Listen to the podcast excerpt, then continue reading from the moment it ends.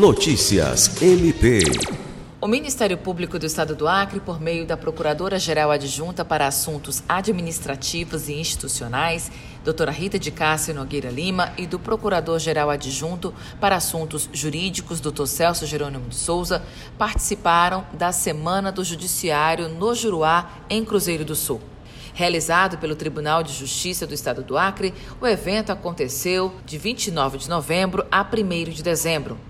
Como parte da programação, os procuradores gerais adjuntos, representando o Procurador-Geral de Justiça, Dr. Danilo Lovisaro, que cumpre a agenda em Brasília, participaram da primeira sessão do Pleno Jurisdicional, ocorrida na Cidade da Justiça, realizado fora da sede do Tribunal de Justiça Criano.